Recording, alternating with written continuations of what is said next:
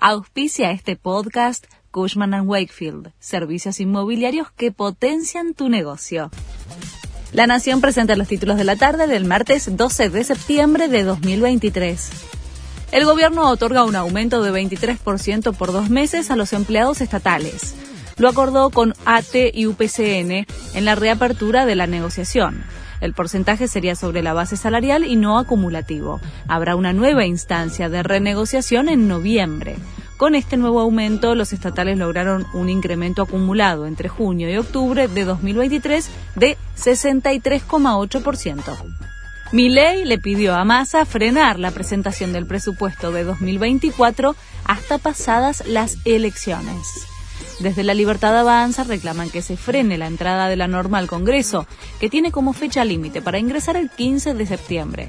La paridad de preferencias hace que la discusión del presupuesto sea aún más crucial en términos de políticas monetarias, cambiarias y financieras, justificó Milei. El padre Grassi pidió salir en libertad condicional. Después de haber cumplido dos tercios de su condena, el abogado del sacerdote pidió el beneficio ante el Tribunal Oral número uno de Morón. El cura fue condenado a 15 años de prisión, culpable de los delitos de abuso sexual y corrupción de menores. El gobierno bonaerense autorizó una readecuación en la cuota de los colegios privados. Rige a partir de septiembre en los establecimientos con aporte estatal. Se trata de un incremento de 5,4% al aumento ya previsto anteriormente de 9%.